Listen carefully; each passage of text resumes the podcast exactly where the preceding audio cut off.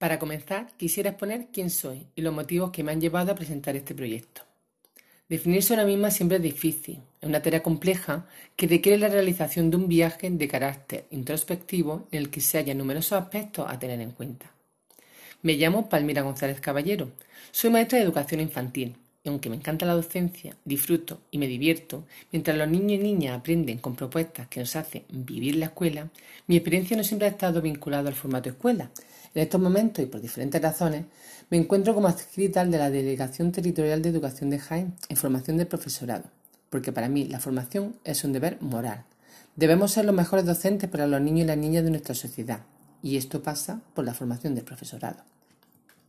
Así, y aprovechando mi experiencia en un entorno que considero privilegiado para estar al día de la investigación en educación, metodología, y conocer qué se está haciendo en otros lugares y cómo, me fijé en el colegio para el cual voy a diseñar mi proyecto de dirección, el CEI Santa Capilla de San Andrés.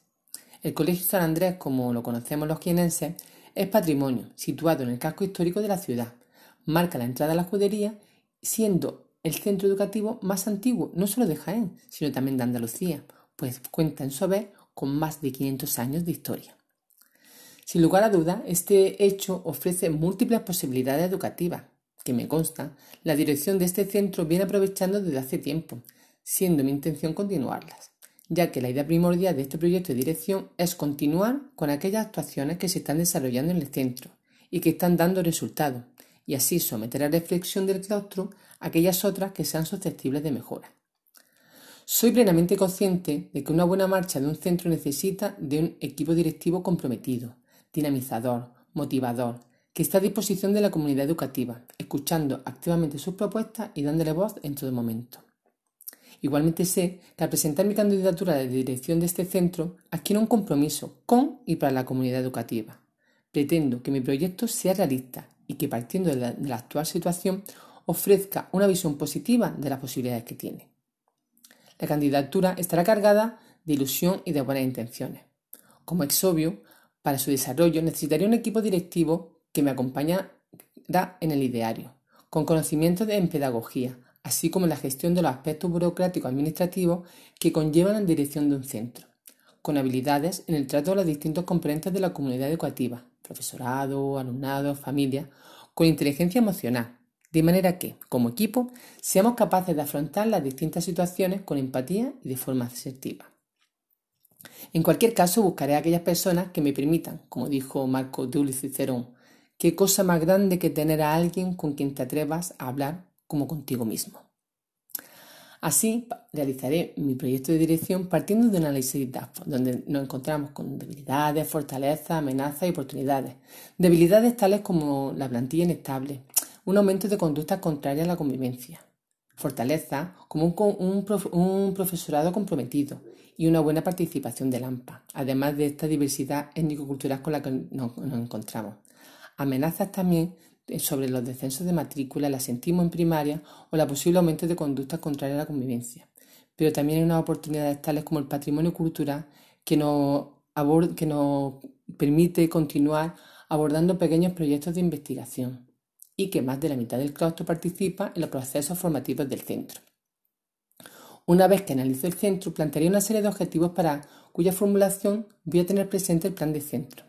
De esta manera conseguiré una coherencia entre las necesidades reales del centro y mi proyecto de dirección.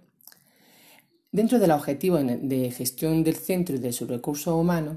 me centraré en la necesidad del trabajo en equipo para conseguir una mayor satisfacción profesional y autonomía para tomar decisiones.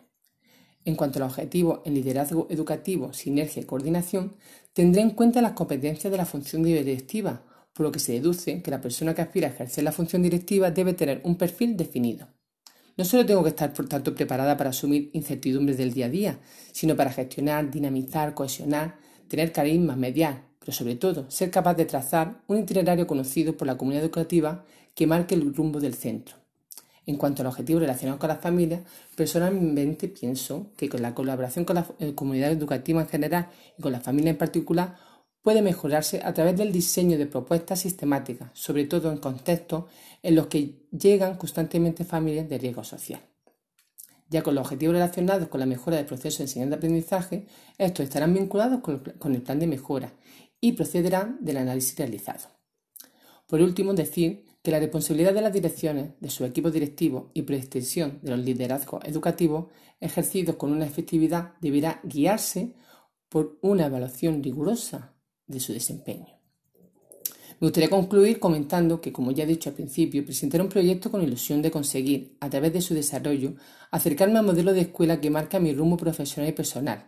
y que gira en torno al desarrollo integral de la persona, abriendo los muros del colegio y generando diálogos con la sociedad, aprendiendo en y con los demás, contribuyendo a que niños y niñas construyan su propio conocimiento y se construyan como personas con capacidad crítica para dar respuesta al mundo en el que se hayan inmersos. Muchas gracias.